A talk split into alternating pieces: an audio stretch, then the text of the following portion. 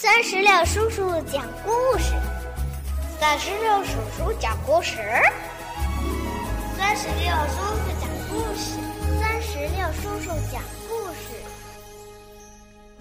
嗨，我亲爱的小石榴籽儿们，你们好吗？欢迎收听酸石榴叔叔讲故事。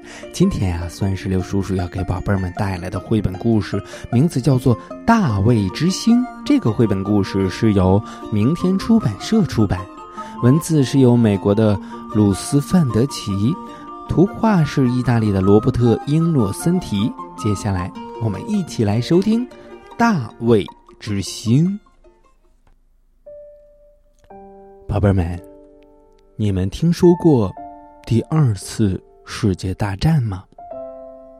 这一次战争啊，是一个非常非常大的战争。世界上很多的国家都遭到了突袭，很多人也因为这次战争而死亡。今天的这个绘本，就是讲的这次战争中间发生的一件真实的事情。首先，我们先来听听作者是怎么说的。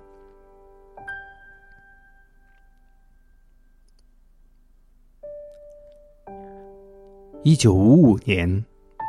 第二次世界大战结束五十周年的时候，我遇到了故事中的这位妇女。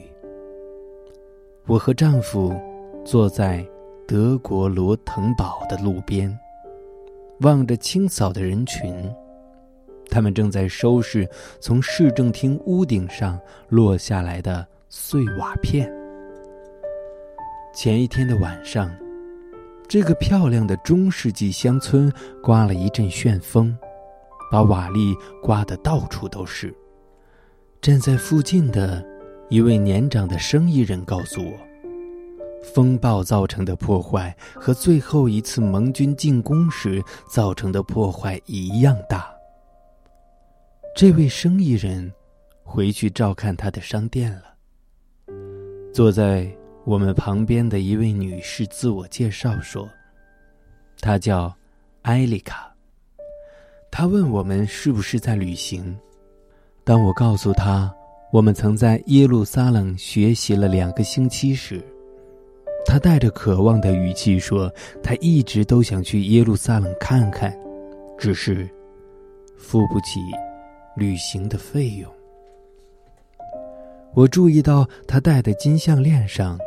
挂着一颗大卫之星，于是我说：“我们在以色列的时候，曾经开车去过奥地利，参观过毛斯奥森集中营。”艾丽卡对我说：“她有一次已经走到达豪集中营的门口，却不忍心走进去。”接着，他对我讲起了他的故事。下面，就是我们整个绘本的内容。它来自于艾丽卡的亲自口述。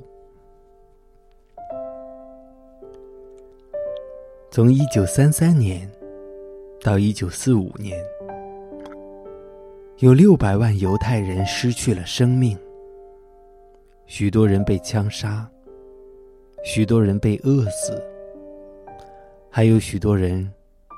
是在焚化炉里被烧死，或是在毒气室里被毒死。可是，我活了下来。我出生于一九四四年的某一天。我不知道自己的生日，我不知道自己出生时的名字，我不知道自己出生在哪一座城市，哪一个乡村。我不知道自己有没有兄弟姐妹。我只知道，当时我只有几个月大。我是大屠杀的幸存者。我常常想象我的家庭生活，我们一起共度的最后几个星期，我想象，我的父亲、母亲所拥有的一切都被剥夺，他们被迫离开家门，迁移到犹太人聚集区。后来，也许是我们接到了离开犹太人聚集区的命令，我父母肯定是急迫的想要离开城里这个被铁丝网围起来的地方，这座被迫来到的城市，逃离伤寒、过度拥挤、肮脏和饥饿。可是接下来，他们知道要去哪里吗？他们是不是听说要去一个更好的地方定居，要去一个有食物和工作的地方？他们听到过死亡集中营的传闻吗？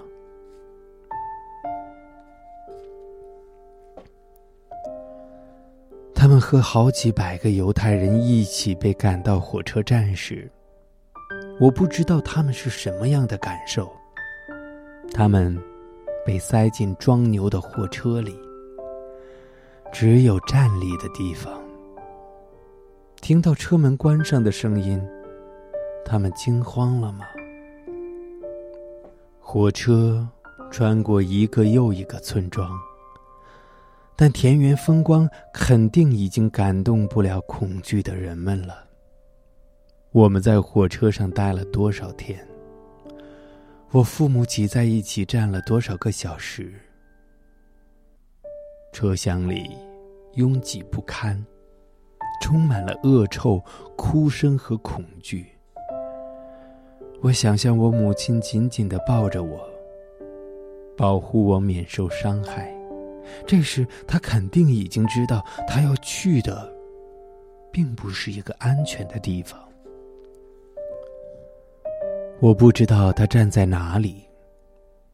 他站在车厢的中央吗？我父亲在他身边吗？他有没有对他说要表现的勇敢一点？他们商量该怎么办了吗？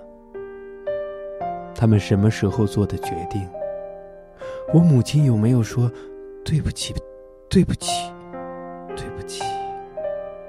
他是不是挤过人群来到车厢的边上？他用一条温暖的毯子把我紧紧的裹起来的时候，小声叫我的名字了吗？他是不是一遍又一遍的吻我的脸，说他爱我？他哭了吗？他祈祷了吗？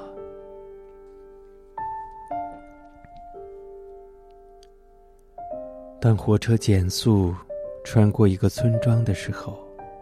我母亲肯定抬头看着靠近车顶的那个窗口，她肯定和我父亲一起用力扒开挡住窗口的铁丝网。她肯定把我举过头顶，朝向昏暗的光线。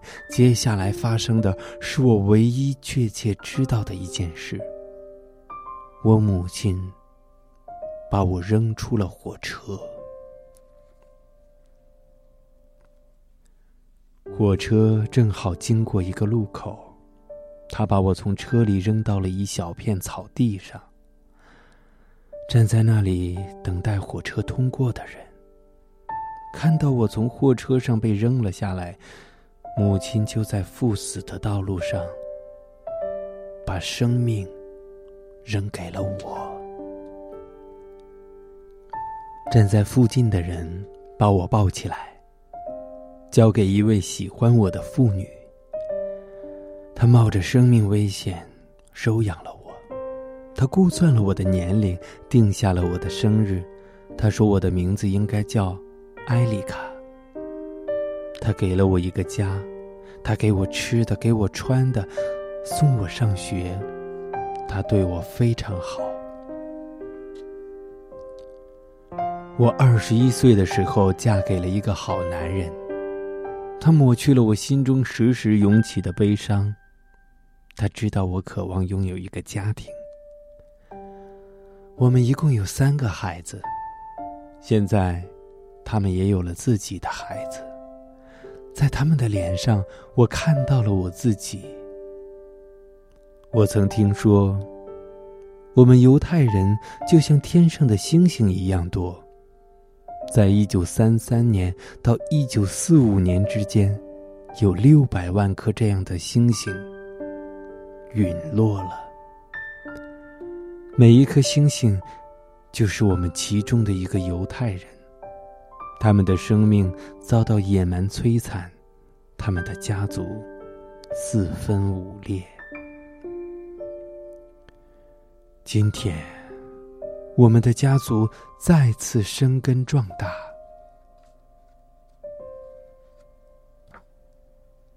我这颗星星依旧闪亮。